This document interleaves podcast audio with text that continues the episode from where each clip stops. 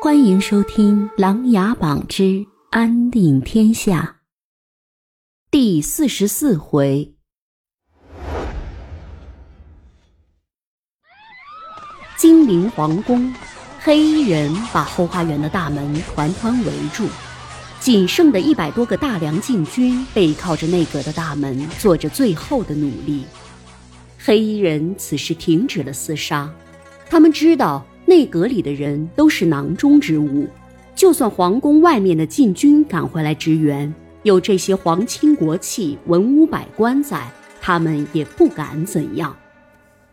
内阁里，柳皇后搀扶着皇太后，她看了看几个吓得瑟瑟发抖的大臣后，走到了内阁的一角，拿起一把利剑，说道：“皇上被人下毒，卧床不起。”太子长陵王远征未归，如今大梁四面受敌，金陵有黑衣人作乱。此时此刻，我们唯有拿起刀剑，与敌人同归于尽。你们都是大梁的子民，危亡时刻，我们必须舍生忘死，视死如归，用我们的鲜血保卫大梁的每一寸土地。阁内的人听柳皇后这么一说，来不及思考皇上得病的事情，他们瞬间也不再害怕，全身也热了起来，各自找了些兵器，紧紧地握在手里，准备与黑衣人厮杀到底。门外的黑衣人里走出一个他们的首领，他把沾满鲜血的利剑在一个死去的禁军身上来回擦了擦，说道。你们不用再做无谓的牺牲，交出你们的皇上，大家都可以活命。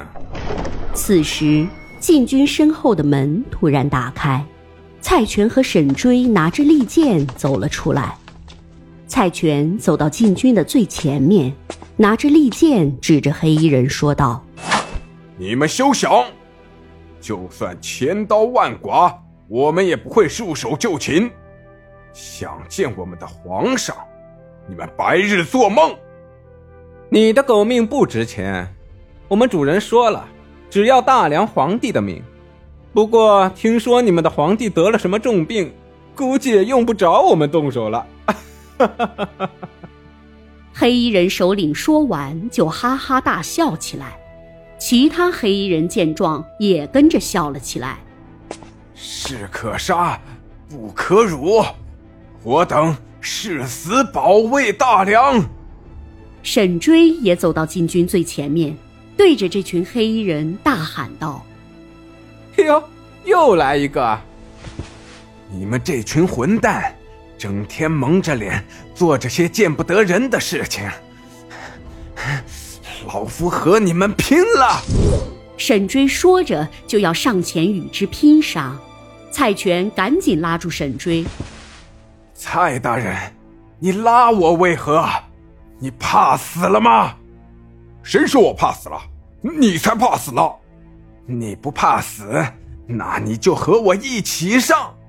两个人就这样你一句我一言的说着，黑衣人首领觉得挺有意思，也没急着动手，和其他黑衣人在一旁开心的看着。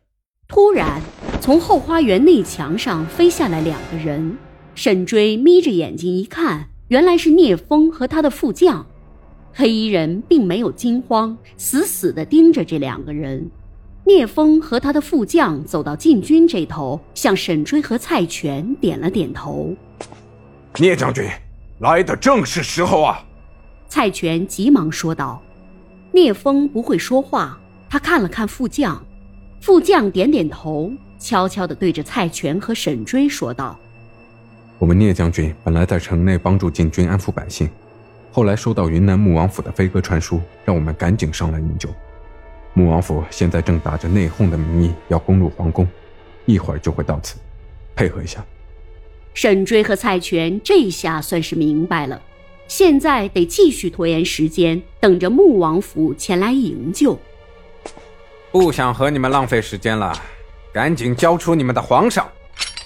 黑衣人首领有点不耐烦了。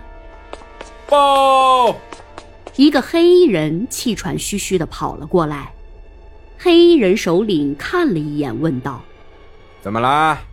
云南穆王府的人杀进宫来了。什么？他们这么快就从云南来了？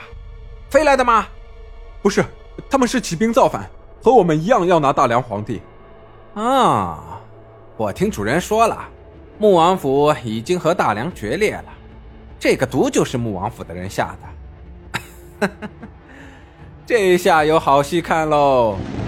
黑衣人首领索性让人拿来一把椅子坐了下来。火光四起，杀声震天。霓凰带着人马控制了整个皇宫，最后来到了后花园。本集故事播讲完毕，欢迎订阅与分享。